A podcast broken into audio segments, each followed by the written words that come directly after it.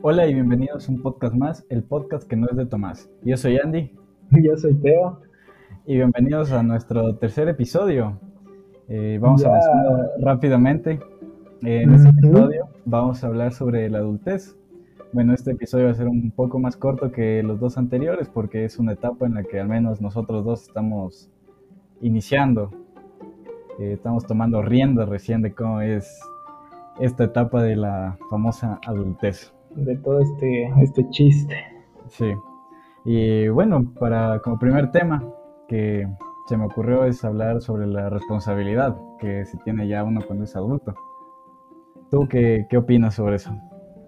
Puta, o sea, es totalmente distinto y creo que no, no solo para mí, hablo, hablo por todos los jóvenes adultos allá afuera que existimos, que el hecho de, ya vos mismo realizar tus propios trámites, eh, la responsabilidad de ya generar dinero para, no solo para vos, sino también para apoyar en tu casa, porque ya eres mucho más consciente de los, de los problemas, de, de toda la realidad en pocas.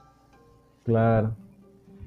Sí, es bien complicado. Y bueno, ahorita que estamos iniciando esto nos vamos dando un poco de cuenta, ¿no? Y ya con las, con las cosas, ya las realidades que uno vive al salir de, la famosa adolescencia, ¿no?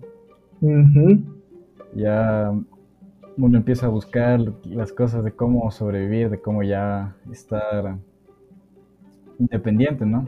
Ya independizarse, que es algo creo que importante en la adultez, porque creo que ya lo dijimos en el anterior episodio que no vale estar viviendo con tus papás hasta que tengas 50 años, ¿no? Hasta los 50, así.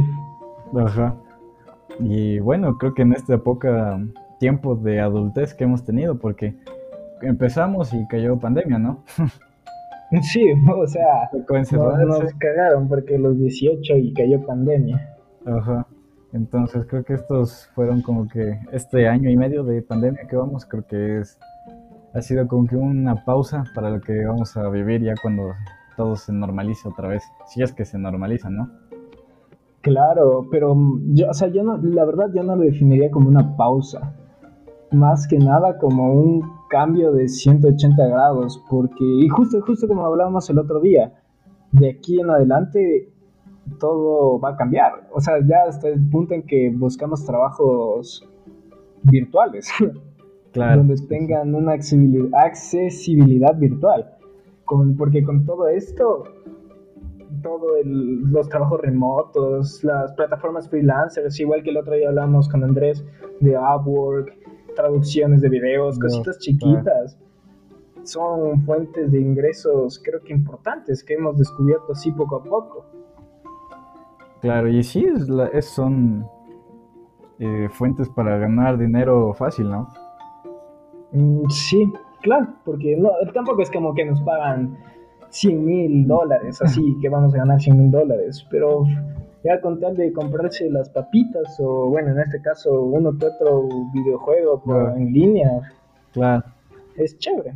O para ayudar un poco en la casa, claro. Claro, pero igual creo que es importante hablar también en este tema de la adultez, un poco de nuestras preocupaciones, porque yo al menos la mayor preocupación que tuve al, decir así, cuando me cayó el golpe de puta, ya tengo 18, ya tengo que hacer algo de mi vida, fue el trabajo. Sí. Justo lo que, estamos hablando. Ajá. El tomar ya riendas de mi, de mi vida y ver qué hacer con mi futuro. Claro. Sí, porque uno no va a estar en la universidad para siempre, ¿no? claro. No va a tener tampoco a los papás, a los hermanos que les ayude para siempre. Sí, creo que a mí también una de las preocupaciones es eso, que qué se va a hacer en el, en el futuro, qué voy a hacer y todo eso, porque sí he escuchado varias eh, historias, anécdotas de, de mi familia mismo, que sí, yo empecé a trabajar en la universidad y... sí, eh, confirmo totalmente contigo. Y les veo full bien en la vida y uno ya, que ya 19 años, casi 20, ya en la universidad y Y siguen veremos.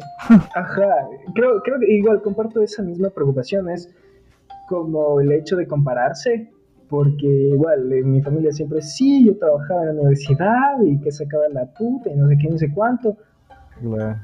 Y es el hecho de sentir como que aún no hago nada con mi vida. Literalmente. Claro, y por eso uno busca ganar dinero en estas páginas que a veces ni son reales. Sí, a veces sí hemos terminado así en conferencias de negocios piramidales. Sí. Con la mentalidad de tiburón y ser tu propio jefe, el típico cuento. Claro. Y creo que un tema también importante tomar en esto de la adultez es cómo lo ves en comparación con tu adolescencia. Uf, o sea, totalmente distinto, la verdad, porque en la adolescencia era mucho más, bueno, eres casi en totalmente dependiente de tus padres. Obviamente no, no, no, en todos los casos, porque cada caso, cada persona tiene su propia personalidad y distintas circunstancias, pero en su mayoría eres dependiente totalmente de tus padres. Ellos te dan de tragar, te dan para, para que salgas, cualquier, cualquier cosa. Eres menos, este eres, no, eres totalmente despreocupado. Como hablábamos con el primer capítulo, eh, con las experiencias del colegio, no, no tomas en cuenta las consecuencias. Vos estás ahí para, para vivir el momento. Ajá. Y sí, bien, bien dices ahí en la adolescencia, bueno, desde que naces hasta que eres adolescente y todo, hasta antes de los 18, tienes ahí a, tus papás que, a tus papás, tus hermanos que te ayudan, ¿no? Y que te llevan a cualquier lado, como dices, y viéndolo como hablamos también en el, en el segundo episodio del podcast, eh, llegar a la universidad no es fácil. No, sí, literalmente. tus papás te llevaban al colegio, tus papás te retiraban del colegio. Ahora ya toca arreglarte como puedas, si vas en bus, si vas en taxi, si vas caminando, si vas trotando, entonces claro. sí, es, un baldazo de agua fría salir de la adolescencia y llegar a la, bueno, en sí de la adolescencia y la niñez, ¿no? Llegar a esta, etapa de la, de la adultez. Sí, pero igual quiero como recalcar, no, aclarar que esto no quiere decir que la adultez sea mala, obviamente. Ah, no, obvio no. Porque, puta, al menos lo que yo adoro es la bueno, independencia entre comillas. Claro. Porque como ganas mucho más confianza de tus viejos, conoces, vives muchas cosas más, muchas experiencias más que solo por el hecho de tener una cédula de mayor edad ya, ya se pueden imaginar un montón de experiencias que, se pueden vivir con, ese, con ese chiste. Pero la diferencia, o sea, la diferencia clave creo que entre la adultez y la adolescencia, yo lo definiría en una palabra con comodidad. La adolescencia fue súper, súper, súper cómoda. Sí, demasiado cómoda. Sí, bueno, también hay hay que tomar en cuenta que también vivimos en una clase media alta, podría decirse. Mm, sí, a veces más la media que alta. Ajá, en algunos momentos. Donde sí, nuestra niñez y, adolescencia fue cómoda, porque sí hay que tomar en cuenta que hay otros eh, niños y adolescentes que no la tienen tan cómoda como nosotros la tuvimos, ¿no? Claro, totalmente. Uno, otros, ni siquiera adolescentes, niños que ya les toca como adultos, literalmente. Claro, entonces también a algunas personas les llega la adultez a los, ¿qué? 8 o 9 años. Por, claro, por las distintas situaciones en las que se están desarrollando. Efectivamente. y bueno, que tomando otro tema, de más o menos de expectativa versus realidad, ¿qué es lo que esperabas que como fuera o cómo, o mejor dicho, cómo crees que va a ser de aquí ya cuando eh, se acabe esto de la pandemia, se vuelva todo a normalizar? Em, bueno, sinceramente quisiera ya conseguir un trabajo estable. Ahorita he estado, bueno, vos sabes, y para los que no saben, he estado trabajando un poco en marketing digital, haciendo anuncios para varias empresas locales, pero lo que yo sí quisiera, me gustaría y ya te estoy hablando más en el ámbito por corto plazo, me gustaría trabajar en una agencia digital. Así, pero ya yendo así, porque a pesar de que me gusta estar en mi casita, ya, ya no, no jalo. Y a largo plazo, así, ya les hablo a ustedes, les comparto mi sueño de plazo, sería abrir mi propia agencia, tener mi propia agencia de marketing. No sé, tú, tú, tú, ¿cuáles son tus expectativas?